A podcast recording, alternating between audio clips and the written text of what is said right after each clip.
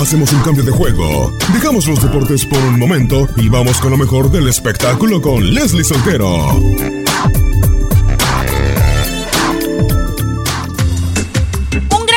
aficionados a las Chivas han convocado en redes sociales a una protesta pacífica a la cual han nombrado Autodefensa Rojiblanca.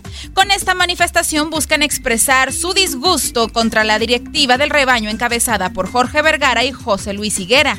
La convocatoria en redes invita a los aficionados a acudir al estadio el próximo sábado a las 5 de la tarde, horas antes del partido contra Cruz Azul.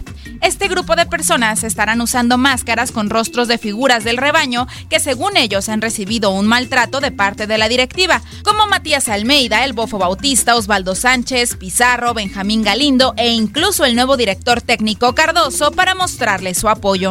Las máscaras están incluidas en un link y solo se les pide a los aficionados de descargarla e imprimirlas para usarlas mañana. También se les solicita encender las luces de sus celulares al minuto 19 con 6 minutos, haciendo referencia a el año 1906, año de la fundación de las Chivas, y ponerse las máscaras en el minuto 25 del partido.